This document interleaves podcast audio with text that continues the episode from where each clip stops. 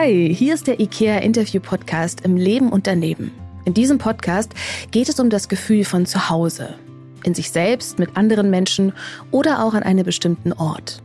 Wenn die Psyche dir sagt, mir ist alles zu viel, kannst du am schönsten Ort der Welt sein und nichts fühlen. Du willst am liebsten aus der eigenen Haut, damit das Leiden ein Ende hat. Und selbst andere Menschen können zu viel sein. Das Schwinden der Lebensfreude ist eines der belastendsten Symptome von Menschen, die ein Burnout durchlebt haben. Christina Hillesheim hat das alles hinter sich. 2016 rutscht sie in die Erschöpfungsdepression und fängt langsam, aber stetig an, ihr gesamtes Leben zu verändern. Heute geht es ihr besser als jemals zuvor und sie sagt sogar, das Burnout war das Beste, was mir passieren konnte.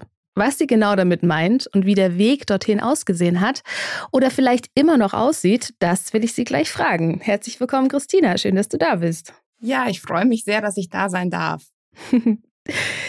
Wenn man sich so die Zahlen von Burnout in Deutschland anschaut, dann sieht das ja so aus, als würde das immer mehr werden.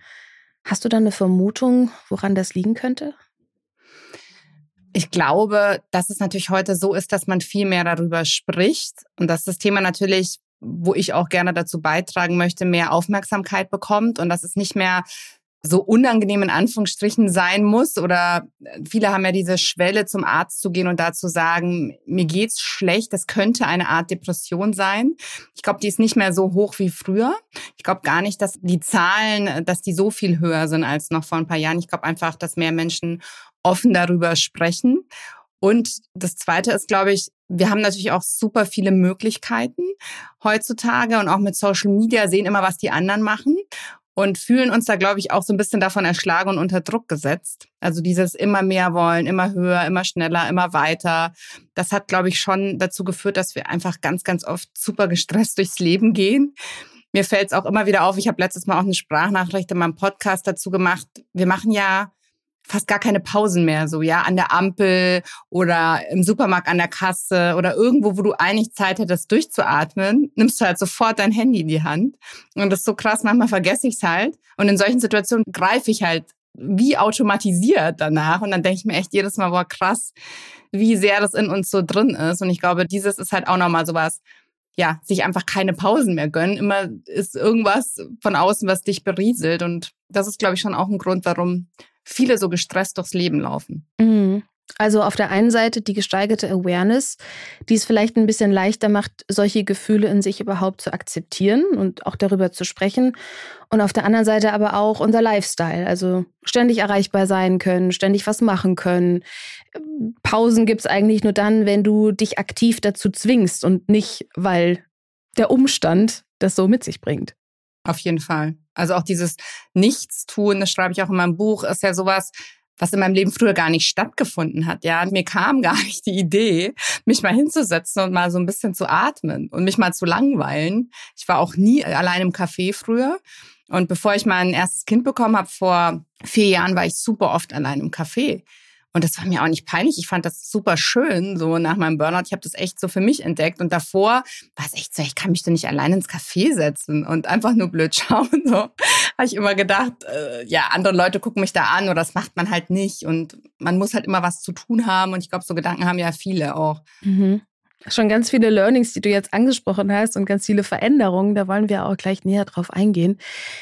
Woher kommst du denn? Also wie bist du aufgewachsen und, und was war für dich vielleicht früher normal? Was würdest du sagen, wenn wir mal so ein bisschen in deine Kindheit gehen? Woran kannst du dich da noch erinnern? Wie sah dein Alltag aus? Also ich war ein sehr, sehr ängstliches Kind. Deswegen, was viele dann, glaube ich, auch durch mein Buch verstehen sie schon, wenn sie das Buch gelesen haben. Aber ich hatte halt 2016 diese Depression also dieses Burnout auch gekoppelt mit so einer Angststörung, aber Ängste haben mich schon ganz, ganz lang begleitet. Also schon als Kind, ich hatte wahrscheinlich da schon eine Angststörung. Es hat mir niemand so diagnostiziert. Es waren auch immer so Phasen, es ging mal besser, mal schlechter. Aber mit Ängsten kannte ich mich halt einfach sehr gut aus, schon als Kind. Und ich dachte halt immer, ich bin so. Ja, das ist, das ist halt meine Person, mein Charakter. Ich kann das gar nicht ändern. Und weil ich so spannend finde, wenn du sagst, das ist schon so früh aufgekommen, was waren das denn für Ängste als Kind? In welchen Situationen hattest du Angst? Es war jetzt auch nicht so, dass ich eine ganz schlimme Kindheit hatte und immer unglücklich war. Überhaupt nicht. Aber ich hatte halt Angst, zum Beispiel im Dunkeln. Ich hatte Angst, in den Keller zu gehen bei uns, auch am Tag. Ich hatte immer ganz schlimme Angst vor Krankheiten. Wenn die Sonne geschienen ist, bin ich wieder zurück und habe mich mit Sonnencreme eingeschmiert. Also als Kind, heute finde ich das total krass, ja, weil es meinem Sohn einfach, okay, der ist bisschen jünger, aber dem wird es nicht einfallen, dass der nochmal reingeht und sich eincremt. Also das ist eigentlich schon äh, außergewöhnlich, sage ich jetzt mal. Ich hatte dann Angst, ja, sonst kriege ich vielleicht ähm, Hautkrebs. Dann hatte ich Angst um meine Mama, dass meiner Mama was passiert. Solche Ängste halt. Und es hat sich dann so weitergezogen. Irgendwann hatte ich dann die Verlustangst bei meiner Mama nicht mehr so stark, weil ich halt einfach natürlich auch erwachsen geworden bin. Aber dieses Angst vor Krankheiten zum Beispiel hat sich echt ganz lang eigentlich durch mein Leben gezogen. Und dieser Aspekt von, ich muss in einer bestimmten Art und Weise funktionieren, hatte der auch schon was mit den Ängsten zu tun? Also dachtest du dann, ich darf diese Ängste nicht haben? War das schon so eine Assoziation von euch, ich bin irgendwie falsch? Nein, also es ist, glaube ich, auch immer sehr individuell. Ich zum Beispiel kenne so soziale Ängste eigentlich nicht. Also klar, ich war nervös vom Referat oder auch mal so ein bisschen nervös vor einer Prüfung, aber dieses übersteigerte vor anderen Leuten nicht sprechen können oder immer dieses krasse, ich muss funktionieren, das, das hatte ich eigentlich nicht. Also deswegen, ich glaube, das ist einfach immer individuell, wie man dann in so einen Burnout reinrutscht. Bei mir war es, glaube ich, eher mal dieses schlechte Gewissen, das nicht Nein sagen können. Nicht unbedingt, ich bin nicht gut genug oder so, aber einfach dieses, ja, wenn ich jetzt Nein sage, dann dann habe ich irgendwie ein schlechtes Gewissen. Dann fühle ich mich nicht gut damit.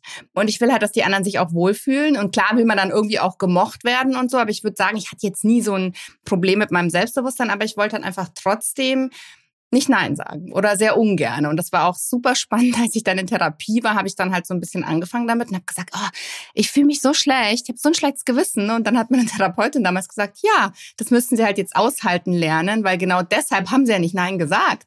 und ich so, ah, ja.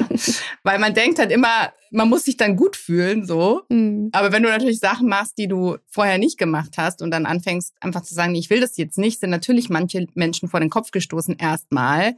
Aber ich habe halt echt erlebt, auch innerhalb der Familie, dass das dem anderen auch gut getan hat, wenn er vielleicht mal seinen eigenen Kram selber äh, schaffen musste, ohne dass ich da immer irgendwelche Tipps gegeben habe oder so. Mhm. Okay, und wie ging das dann weiter? Also du hattest sehr früh die Ängste und hast die auch bemerkt, hast aber damit gelebt und bist trotzdem deinen Weg gegangen. Wie hat sich das dann weiter gesteigert? Also das mit den Ängsten waren eigentlich immer so Phasen. So heute sehe ich da natürlich ganz anders drauf und sehe halt schon, okay, wenn ich gestresst war, wenn ich einfach sehr viel um die Ohren hatte, wenn ich vielleicht auch eine Trennung hinter mir hatte, haben halt diese Ängste zugenommen.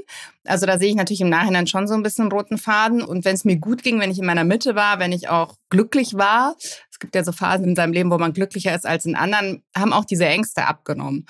Und ich dachte halt immer, ja, ich habe da auch nie so ganz genau hingeguckt bei diesen Ängsten. Was ist das eigentlich? So Gedanken hinterfragen und so, was ich halt heute ganz viel mache, kam mir jetzt auch nicht in den Sinn. Ich habe es halt immer so ein bisschen weggeschoben. Und dann war es irgendwann so, dass ich halt, das hat sich dann auch über Jahrzehnte eigentlich so ein bisschen gesteigert, hatte ich halt ganz schwere Trennungen hinter mir. So waren dann, glaube ich, vier Stück in, weiß ich nicht, sechs, sieben Jahren und war auch unschön teilweise. Und ich glaube, irgendwann war einfach so wirklich so im wahrsten Sinne des Wortes das Maß so voll und da konnte ich dann irgendwann nicht mehr schlafen. Und das war echt für mich sehr außergewöhnlich, weil meine Freunde immer schon mich so ein bisschen veräppelt haben, ja, dass ich immer um elf im Bett sein wollte und dass ich halt dann meine acht Stunden schlafe, weil ich habe einfach meinen Schlaf gebraucht und ich habe Schlafen geliebt und ich konnte immer super schlafen. Und als ich dann nicht mehr schlafen konnte, das hat mir so ein bisschen das Kreuz gebrochen, in Anführungsstrichen. Also es fing an, dass ich erst nicht einschlafen konnte. Dann konnte ich einschlafen und dann bin ich ständig aufgewacht nachts. Und irgendwann habe ich wirklich keine Stunde mehr durchgeschlafen am Stück. Und da habe ich mich natürlich dann auch noch zusätzlich da so richtig reingesteigert. Und dann habe ich tagsüber schon über meinen Schlaf nachgedacht. Und dann hat sich natürlich so eine richtige, so eine Kettenreaktion gebildet okay, wenn du nicht schlafen kannst, dann bist du morgen müde und dann musst du aber in die Arbeit, dann wartet noch das auf dich und das. Ja, und so hat sich das dann so ein bisschen gegipfelt. Und deswegen, es gab, glaube ich, nicht diesen einen Tag, weil da fragen mich viele, was war dann dann dieser eine Punkt, wo du gemerkt hast, okay, jetzt geht's nicht mehr. Mhm. Es wurde einfach immer schlimmer. So, mhm. also ich, ich war dann irgendwann nachts permanent in so Angstzuständen, habe geschwitzt. Dann hat sich das in der Arbeit auch fortgesetzt, als, als ich am Schreibtisch saß und irgendwann, als ich dann wirklich schon so 24/7 gestresst war und Angst hatte, bin ich irgendwann mal zum Arzt und habe gesagt, ich glaube, ich habe einen Burnout. Also das war mir dann irgendwie klar, aber dann dachte ich noch, ich erhole mich jetzt zwei Wochen. und dann gehe ich wieder in die Arbeit. Mhm. Und da ging es eigentlich erst so richtig los. Ja.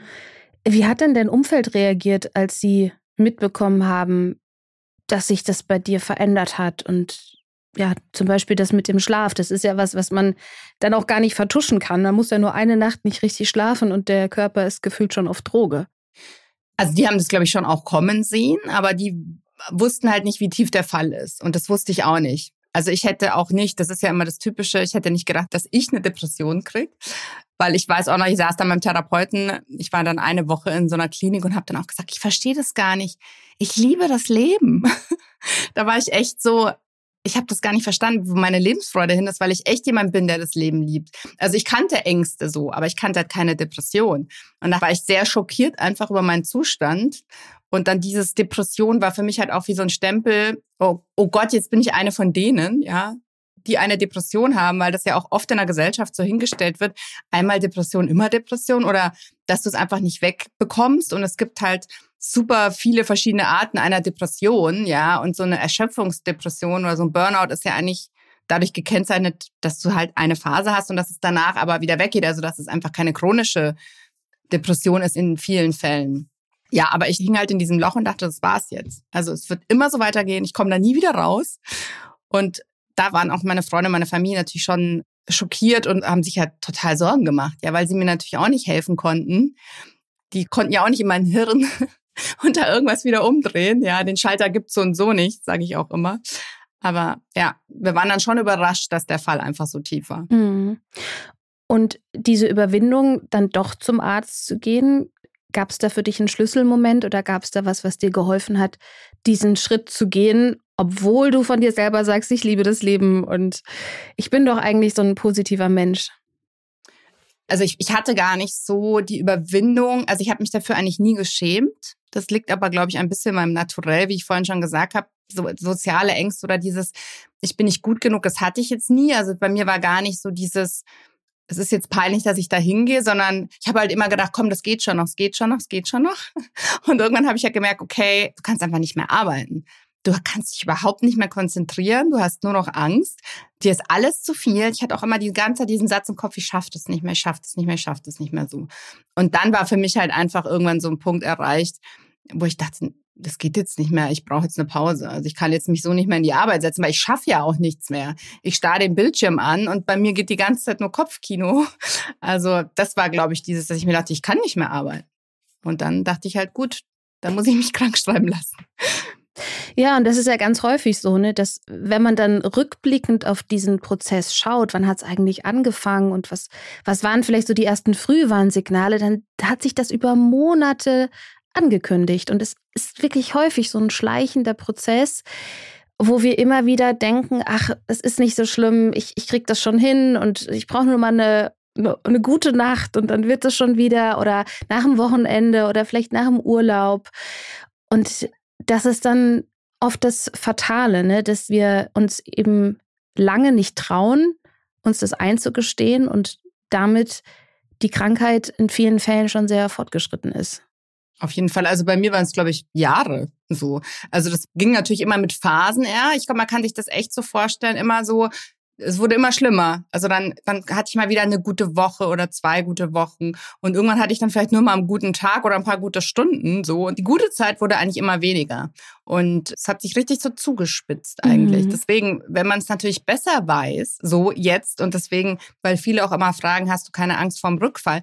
Ich weiß es halt jetzt viel besser. Also ich achte da halt viel mehr drauf und ich spüre die Zeichen viel früher und ich bin einfach viel bewusster das hat ja auch wirklich lange gedauert, in so einen Zustand auch reinzukommen, muss man ja auch sagen. Ich glaube, das sehen die meisten so. Also es ist jetzt nicht so, als dass du mal gestresst bist und dann hast du gleich eine Depression oder einen Burnout.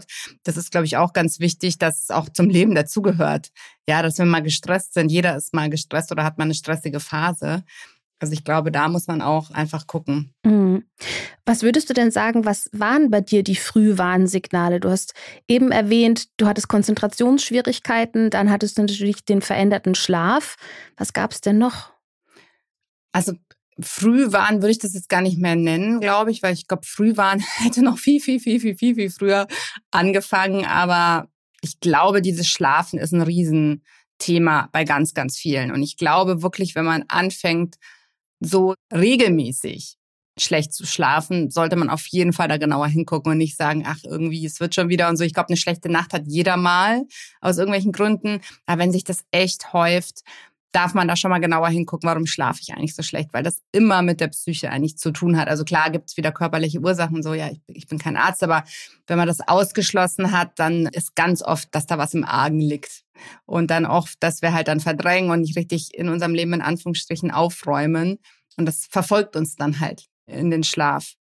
Und es ist dann leider auch oft ein Teufelskreis, weil der Schlaf ist ja ein Moment, der total wichtig ist, damit sich der Akku wieder auflädt, damit die ganzen Reserven wieder voll sind. Und wenn ich das nicht tun kann und wenn sich das Stresshormon in uns auch nicht abbauen kann, dann zieht uns das eher noch mehr in die Erschöpfung rein.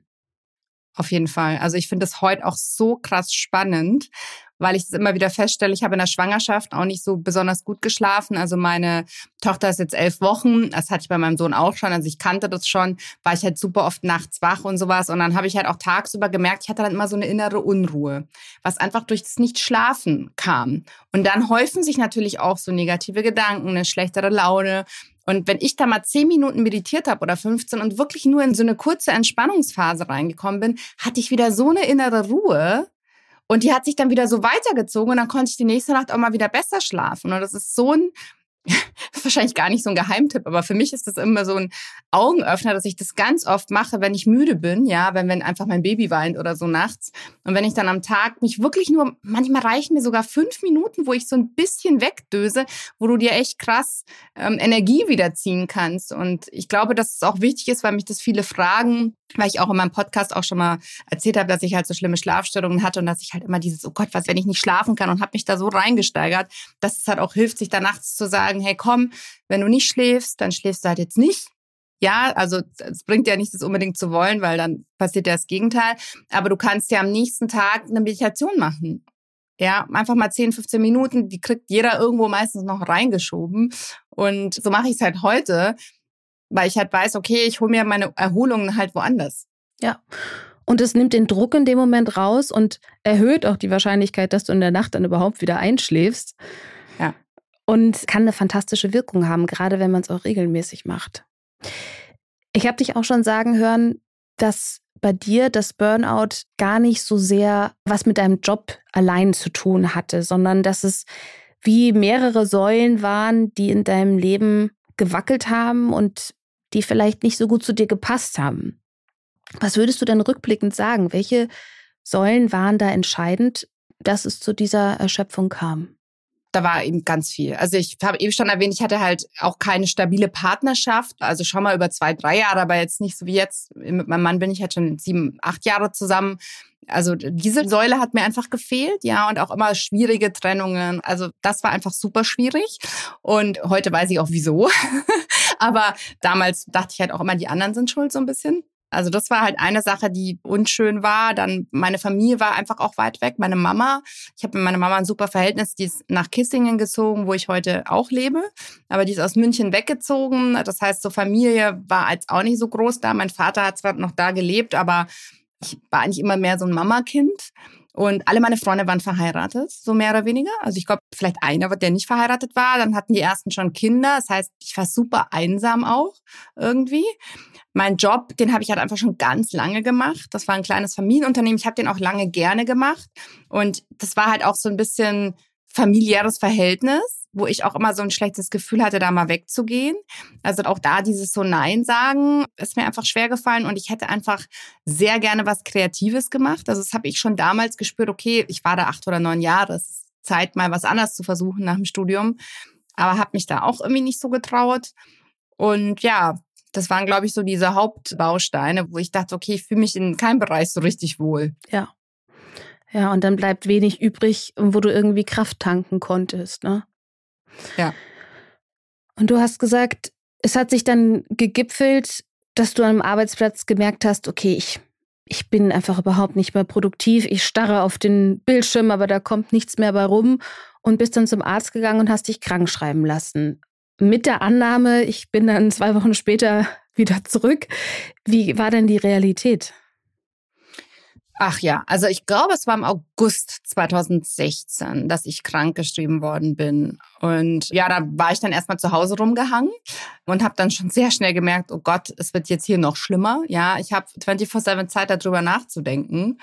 Dann bin ich irgendwann zu meiner Mutter nach Bad Kissingen, weil die hatte oben eine Drei-Zimmer-Wohnung in ihrem Haus und dachte mir, okay, da habe ich halt wenigstens Leute, die vielleicht Zeit haben.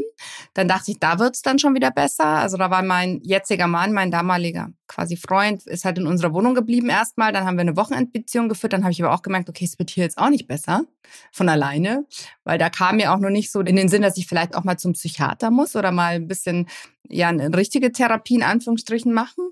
Ja, und dann wurde es halt immer, immer schlimmer. Dann habe ich, glaube ich, im Oktober äh, mal eine Klinik versucht. Da war ich dann zwei Wochen, weil die hatten sehr seltsame Methoden.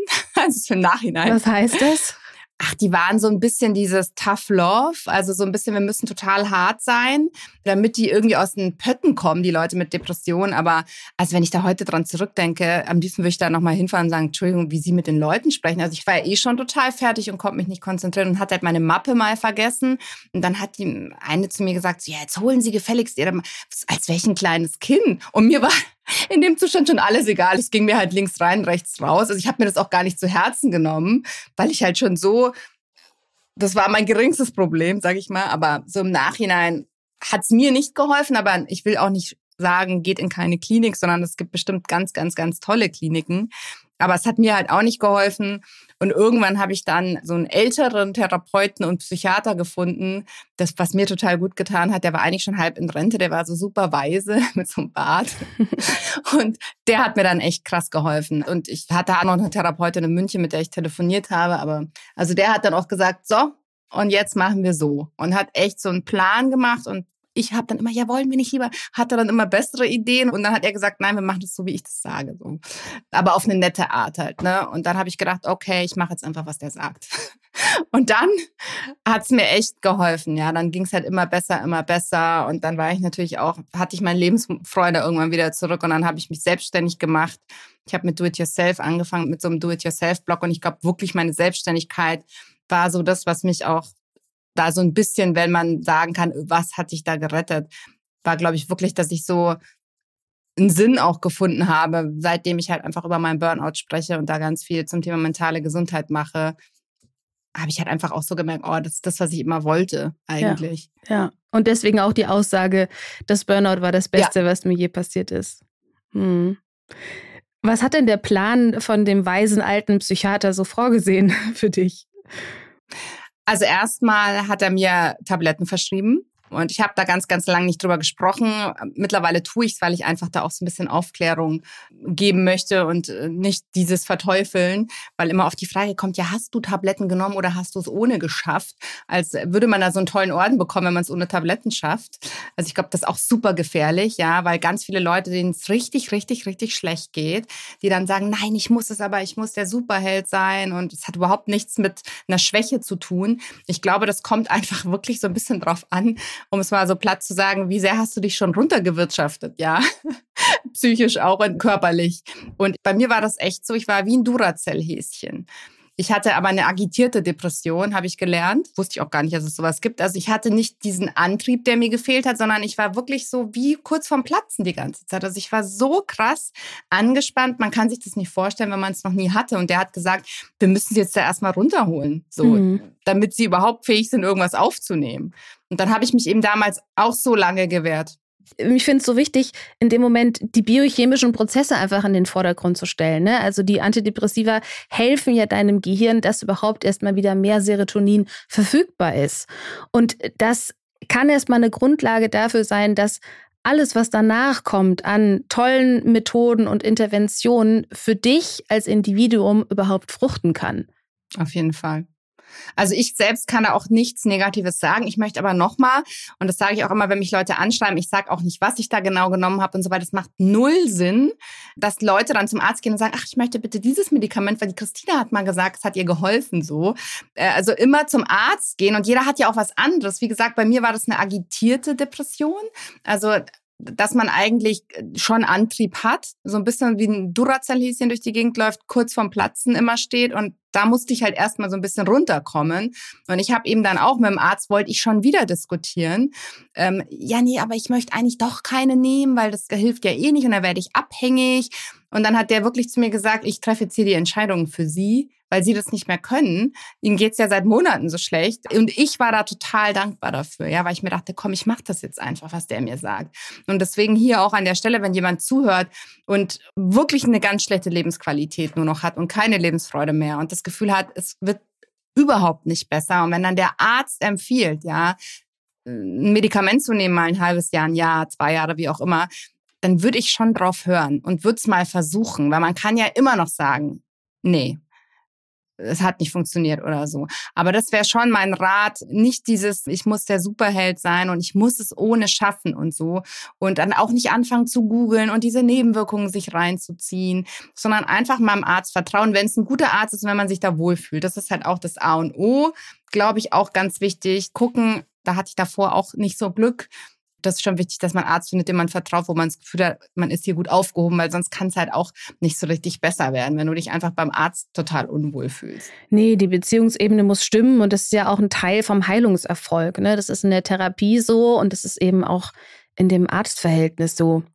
Was würdest du denn sagen, wie lange hat das bei dir gedauert? Auch das ist wieder sehr individuell, dass die Medikamente gewirkt haben, dass du eine Veränderung gespürt hast.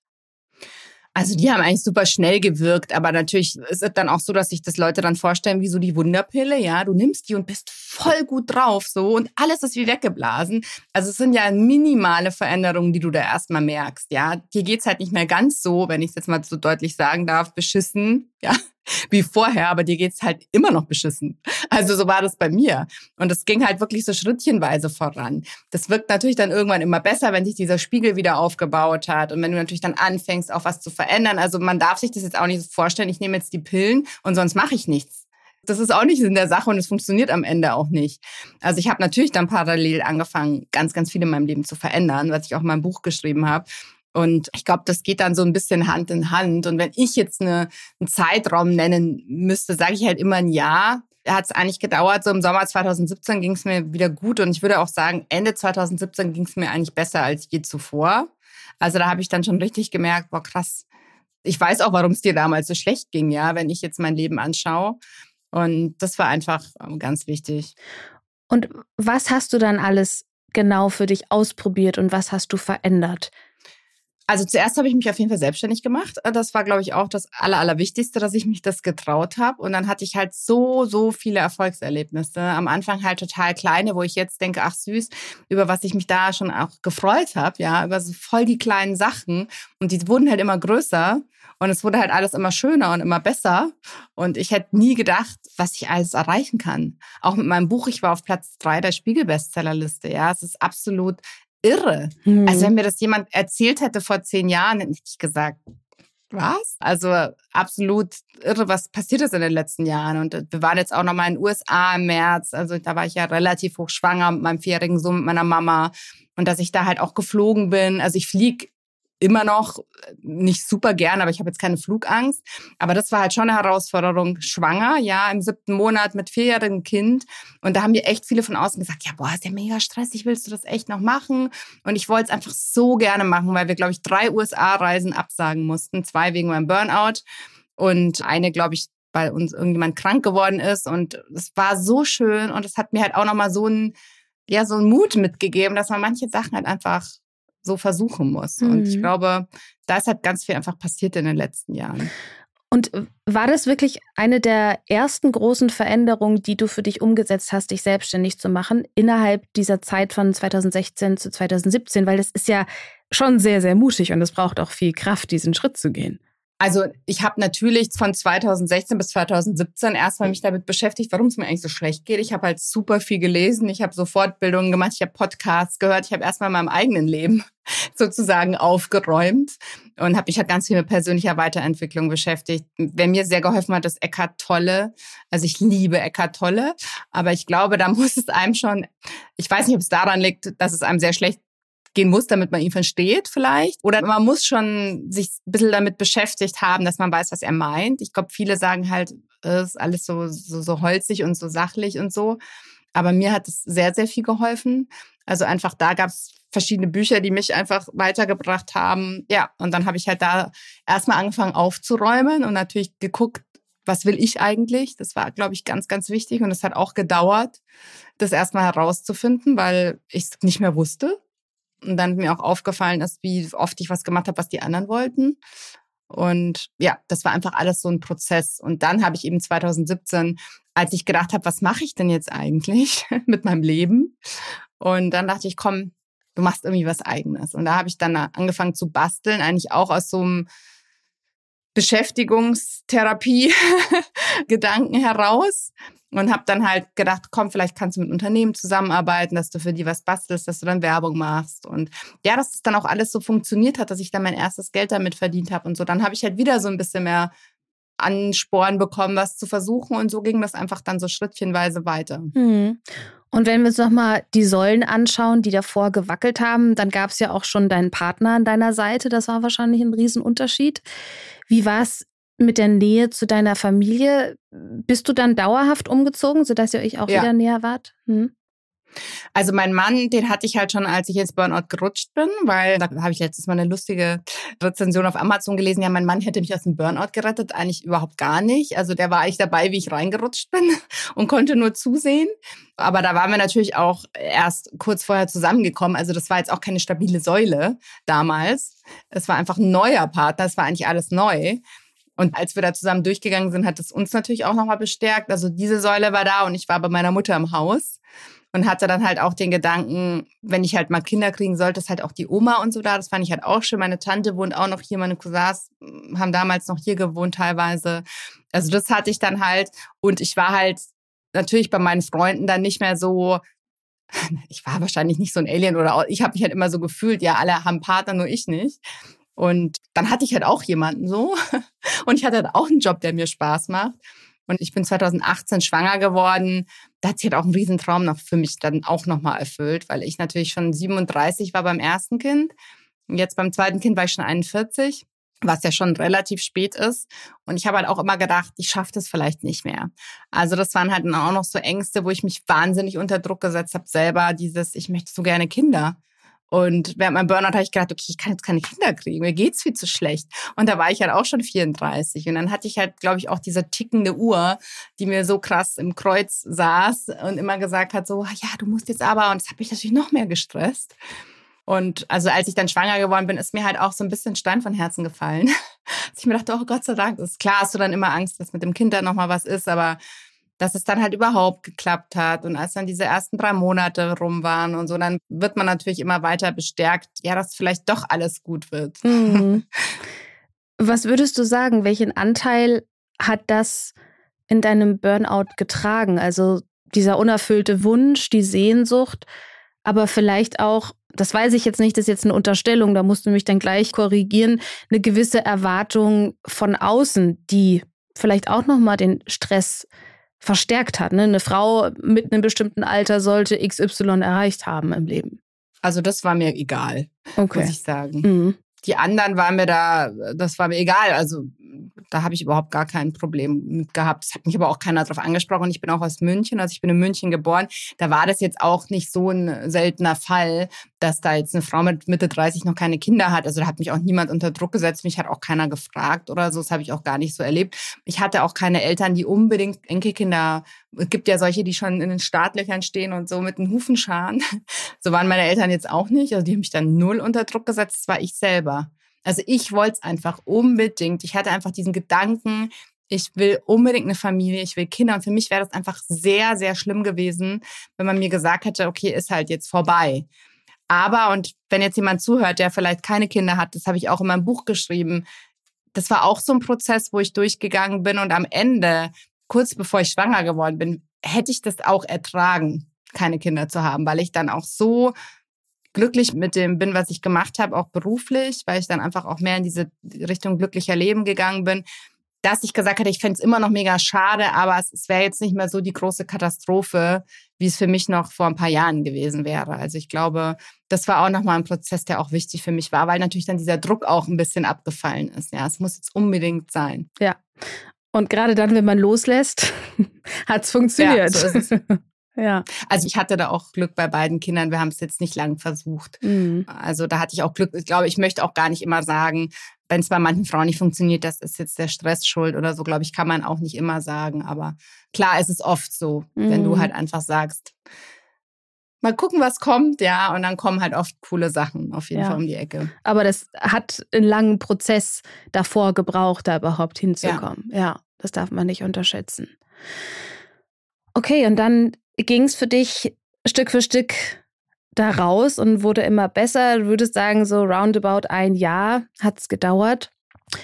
Hast du heute noch oder vielleicht dann auch nach dem Jahr Momente, wo du merkst, so, uh, jetzt, jetzt muss ich aufpassen oder es ist mir zu viel? Achtest du da jetzt auf bestimmte Dinge oder wie kann man sich das vorstellen, wenn man vielleicht noch nicht so viel Berührungspunkte mit so einer Krankheit hatte? Also ich glaube, ich krieg das nicht mehr. Also ich bin mir da eigentlich relativ sicher, dass ich keine Depression mehr kriegen werde, aber sag niemals nie, ja. Also und ich weiß auch nicht, welche körperlichen Prozesse da noch passieren können in mir und so, aber ähm, vom Stress, glaube ich, würde ich es nicht mehr bekommen, weil ich einfach viel früher sagen würde, nee, genau hier ist jetzt Schluss. Also ich weiß sehr genau, was ich nicht mehr will und das sage ich auch sehr deutlich und ich finde mein Leben halt auch mega schön. Also ich bin so glücklich mit meinem Leben. Und das heißt nicht, dass mir jeden Tag die Sonne aus dem Hintern scheint, ja, und ich immer voller Leichtigkeit durchs Leben gehe. Hat auch eine auf eine die Amazon-Rezension. Also ich glaube, ich habe 99 Prozent unfassbare tolle Rezensionen. Aber ich lese mir natürlich jede Rezension durch. Und da kommt halt auch mal so eine, die hat jemand geschrieben, ich wäre immer so glücklich. Und so quasi, äh, ich wollte schon sagen, Entschuldigung. Darum geht's ja eigentlich. Aber ich bin auch nicht immer super glücklich jeden Tag gleich, aber ich bin grundsätzlich glücklich. Und ich glaube, darum geht's im Leben, dass du halt eine stabile Basis hast und dass du grundsätzlich mit den wichtigen Sachen in deinem Leben glücklich bist. Weil wenn das nicht klappt, dann hast du ein Problem. So. Und dann, glaube ich, muss man was ändern. Und das ist halt jetzt so. Ich bin grundsätzlich einfach super happy und total dankbar, auch dass ich zwei Kinder habe. Also dass das halt auch alles mal funktioniert hat, dass es gesunde Kinder sind, dass ich einen Mann habe, dass meine Mama hier in der Nähe wohnt. Meine Schwiegereltern wohnen auch nicht so weit weg. Also es ist halt einfach mein Job. Ja, ich glaube, der hat einen ganz, ganz, ganz, ganz, ganz großen Teil auch daran. Und deswegen glaube ich, werde ich nicht mehr so schnell äh, in so einen Burnout rutschen. Und was ich halt heute mache, wie ich schon gesagt habe, ich meditiere halt jetzt gar nicht so nach Plan und jeden Morgen oder so. Aber immer wenn ich merke, boah, du bist super nervös irgendwie, dann sage ich halt oft, oh, ich gehe mal eine Viertelstunde meditieren. Und ich mache das manchmal auch im Auto, ja, zum Beispiel auf der Reise nach Amerika. Ich hatte halt einen total krassen Jetlag, mein Sohn auch, was glaube ich auch an den Hormonen lag von der Schwangerschaft. Das habe ich total unterschätzt. Ich dachte halt so, ja, werde ich gar nicht so merken, aber es hat mich ganz schön umgewürfelt. Und da habe ich dann halt auch in dem Auto meditiert oder im Flugzeug. Also ich habe dann halt einfach immer meine Kopfhörer dabei und nutze, nutze die Gelegenheiten. Ich glaube, das mache ich heute anders. Das hilft mir total. Und dieses Bewusste in den Bauch atmen. Also das mache ich auch nachts ganz oft, wenn ich nicht schlafen kann. Und wenn ich merke, okay, mein Gedankenkarussell geht an, dann denke ich mir, okay, einfach atmen. Atmen mal ein paar Mal tief durch. Und dann wird's eigentlich sofort besser. Ne? Also total irre, was das ausmacht. Es wird oft so belächelt ja, atme doch einfach mal, aber es hilft halt am Ende, um runterzukommen. Ja, und das sind ja auch da wieder biologische Prozesse dahinter. Ne? Dein parasympathisches System springt an, dein Gehirn kriegt eher so die Message, es ist alles in Ordnung, da ist gar kein Säbelzahntiger, der uns auffressen will. Und wir dürfen uns entspannen. Und das ist vielleicht auch wichtig zu verstehen, dass auch wenn es so eine simple Aufgabe ist, nur in den Bauch zu atmen, dass das für deinen Organismus einfach sehr viel bedeutet in dem Moment. Und was du vorhin angesprochen hast, also dass dieses Nein sagen und dich abgrenzen für dich ganz wichtig war in dem Prozess, ist es heute auch noch Thema oder ist das schon so in Fleisch und Blut übergegangen, dass es sich schon fast normal anfühlt?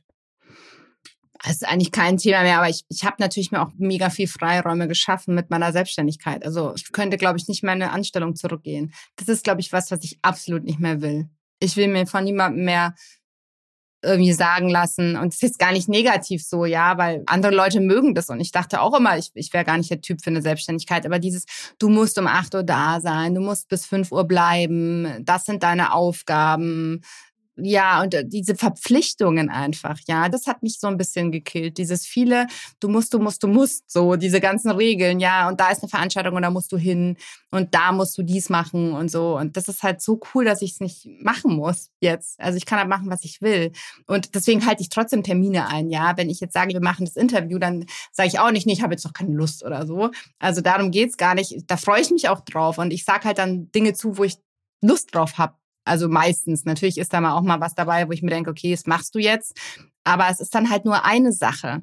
Und die kann man halt dann auch in Anführungsstrichen mal machen. Aber wenn man halt in so einem Netz gefangen ist, wo einfach, ja, wo so viel Müssen stattfindet, also so habe ich es halt dann irgendwann empfunden, das hat mir halt nicht gut getan. Und diese Freiheit, die ich halt jetzt habe, das genieße ich halt total. Mhm. Dann bedienst du gar nicht das Klischee von, wenn man selbstständig ist, dann ist das immer und dann muss man alles machen und dann hat man nie eine Pause, sondern für dich steht da wirklich die Freiheit und die Selbstbestimmung mehr im Vordergrund, oder? Total. Aber ich arbeite schon viel. Und ich arbeite tendenziell, glaube ich, auch zu viel. Also auch mein Mann sagt mir dann immer so, jetzt leg mal das Handy weg. Aber es ist, ich mache es halt so gerne, ja. Und das ist halt, glaube ich, der Riesenunterschied. Ich mache es halt so gerne und ich ziehe da halt so viel Freude und Energie raus. Klar, ich merke auch manchmal, okay, jetzt hast du gestern eine Stunde zu lang da reingeguckt ans Handy das hast du auch nicht so gut geschlafen wie sonst. Aber das merke ich halt dann sehr schnell. Das, es gibt halt da so Zeiten, da lege ich es halt um sieben weg, ja, komplett. Und da schlafe ich halt viel besser. Und dann gibt's halt Zeiten, wenn ich gerade selber irgendwie in der Vorbereitung für einen Workshop bin und ich den Workshop auf Instagram dann anbiete und sowas, da merke ich halt, okay, die Tage davor möchte ich dann natürlich auch, dass viele Leute teilnehmen, weil ich bin auch immer selber mega überzeugt von den Sachen, die ich anbiete und finde die dann immer selber so cool. Und da merke ich halt schon, dann hänge ich halt vielleicht bis um neun mal dran und beantworte noch ganz viele Nachrichten. Ich will immer jedem antworten. Also das habe ich tatsächlich heute noch auf Instagram, aber das ist gar nicht dieses Ich muss, sondern weil ich halt einfach weiß, es gibt so viele Leute, denen es psychisch echt schlecht geht und das ist auch wichtig, dass denen irgendjemand antwortet. Und ich schreibe dann oft auch nur, bitte geh zum Arzt. Meine Kurse ersetzen keinen Arzt, keinen Therapeuten, je nachdem, wie hoch der Leidensdruck ist. Und manche sind halt wirklich verzweifelt. Und das ist dann eher so dieses, ich möchte das gerne, ja. Mhm. Aber es ist natürlich am Ende Arbeit. Ja.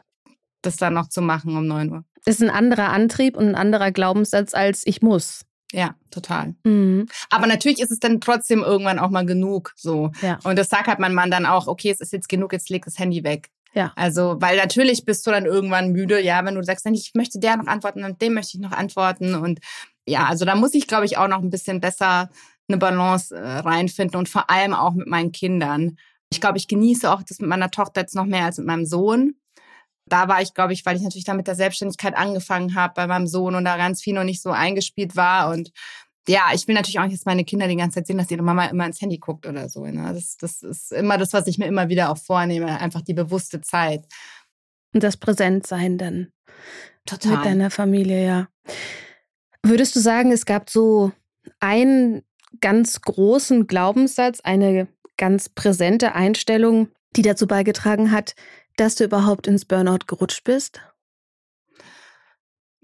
Also was ich ganz spannend finde, wie ich heute lebe, ich lebe halt eher so nach Lösungen, nicht nach Problemen. So Glaubenssätze, wenn es dann solche waren, ist halt immer dieses, oh Gott, was kann alles schiefgehen und, und, und oh, das ist das Problem. Und dann habe ich mich so ein bisschen mit dem Problem im Kreis gedreht. Und heute bin ich halt so, ich denke halt sofort, okay, was ist die Lösung? Was kann ich machen, was ist die Lösung so. Also dieses Denken hat sich halt verändert, was mir mega viel gebracht hat. Und ansonsten, was ich auch spannend finde, so Glaubenssatz, ja, das schaffe ich so und so nicht oder das geht so und so nicht oder das ist so und so nicht möglich für mich oder überhaupt.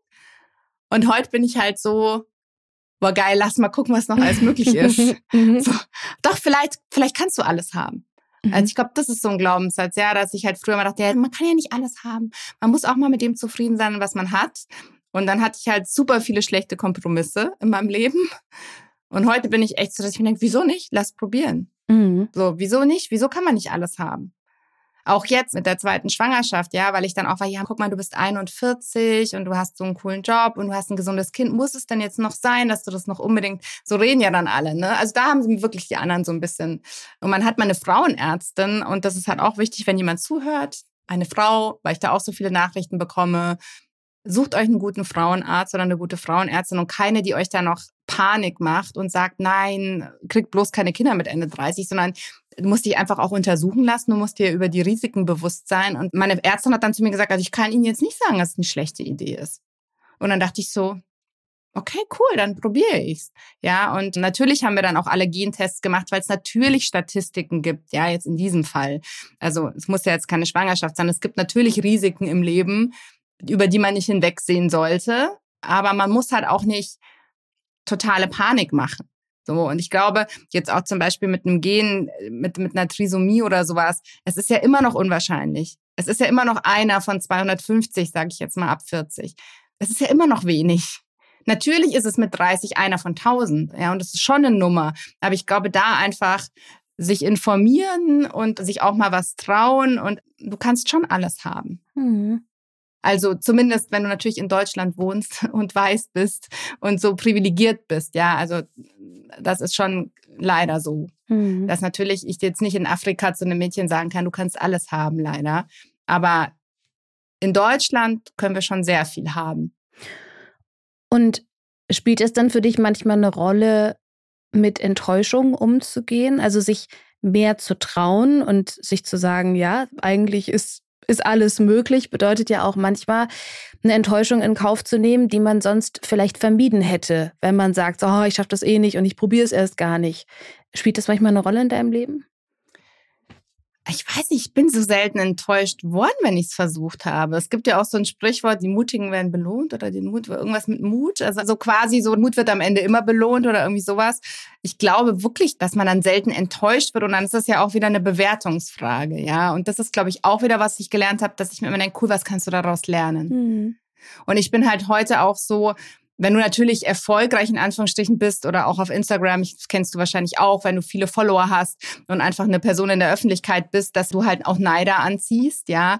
Und dann gibt's halt diese Menschen, die Neid ausdrücken und die dir Nachrichten schreiben, irgendwas Fieses, irgendwas Gemeines, wo ich mir dann denke, okay, so veränderst du nichts. Und dann gibt's halt die Leute, die dich total feiern und die halt sagen, boah, geil, wie cool, dass du machst, ich will sowas auch.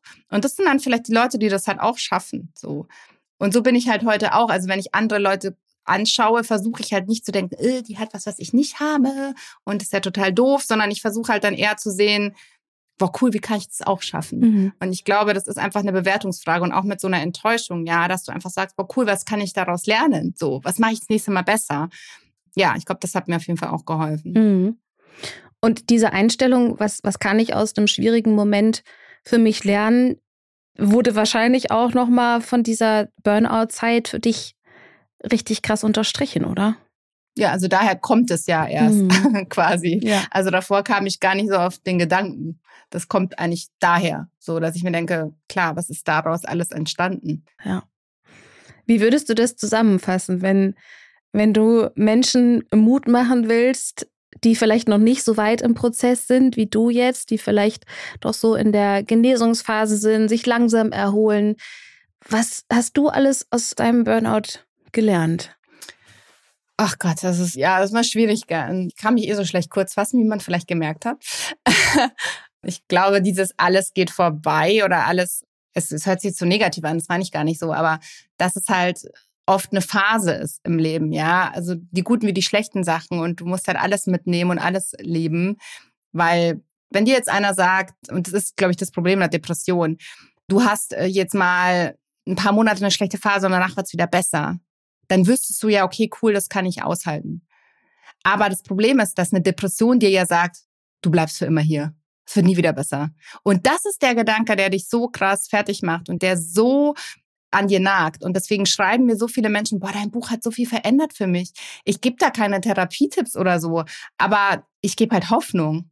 Und das ist, glaube ich, das aller, aller, aller Wichtigste. Und das ist halt auch, was ich auf Instagram so oft zu hören kriege. Wow, cool. Du hast mir so Mut gemacht, dass ich das auch schaffen kann, weil es dir ja auch so schlecht ging. Und es geht jeder trotzdem seinen individuellen Weg. Und ich, ich heile niemanden, darf ich auch gar nicht. Ich bin keine Therapeutin, ich bin kein Arzt. Ich gebe auch keine individuellen Tipps. Aber man darf echt nicht unterschätzen, was dieses es wird alles wieder gut, so platt das jetzt klingt, was es am Ende bewirken kann, ja, weil du natürlich in einer Depression, und das ist ja ein Krankheitsmerkmal, denkst, es wird immer so bleiben. Und du halt in dieser Hoffnungslosigkeit feststeckst. Und ich glaube, das ist das, was ich am Ende unterstreichen will, dieses, das ist einfach eine schlechte Phase, aber nur weil gestern schlecht war, heißt nicht, dass morgen auch schlecht wird. Und die Zukunft ist keine automatische Verlängerung deiner Vergangenheit. Also ich glaube, das ist einfach mega wichtig. Und es ist eine echte Erfahrung. Es ist nicht was, was ein Lehrbuch sagt. Es ist nicht was, was vielleicht auch eine gute Therapeutin oder ein guter Arzt sagt. Es ist natürlich auch wichtig, da eine Unterstützung zu bekommen, sondern es sagt jemand, der es wirklich erlebt hat. Total. Und deswegen ersetzt es natürlich trotzdem keinen Arzt und keine Therapie. Nein. Weil die natürlich trotzdem da ganz andere Sachen noch in Baustellen aufarbeiten können. Aber es ist natürlich trotzdem wertvoll, wenn dir das jemand, und das hat mir halt damals gefehlt, und deswegen mache ich das auch, was ich mache, weil du natürlich so ein bisschen beim Arzt denkst, ja, du hast ja leicht reden, so, ja. Äh, klar, theoretisch in deinem Lehrbuch steht es so drin, aber mir geht's halt trotzdem scheiße. Und, äh, und dann natürlich eine Therapeutin zu erwischen. Es gibt ja die heutzutage auch auf Instagram, die wirklich sagen, boah, ich hatte das auch mal. Mhm. Ich hatte auch eine psychische Erkrankung und bin jetzt Therapeutin, das ist ja so Sechser im Lotto. Aber selbst da kann man dann wieder sagen, ja, du hast es nur geschafft, weil du Therapeutin bist.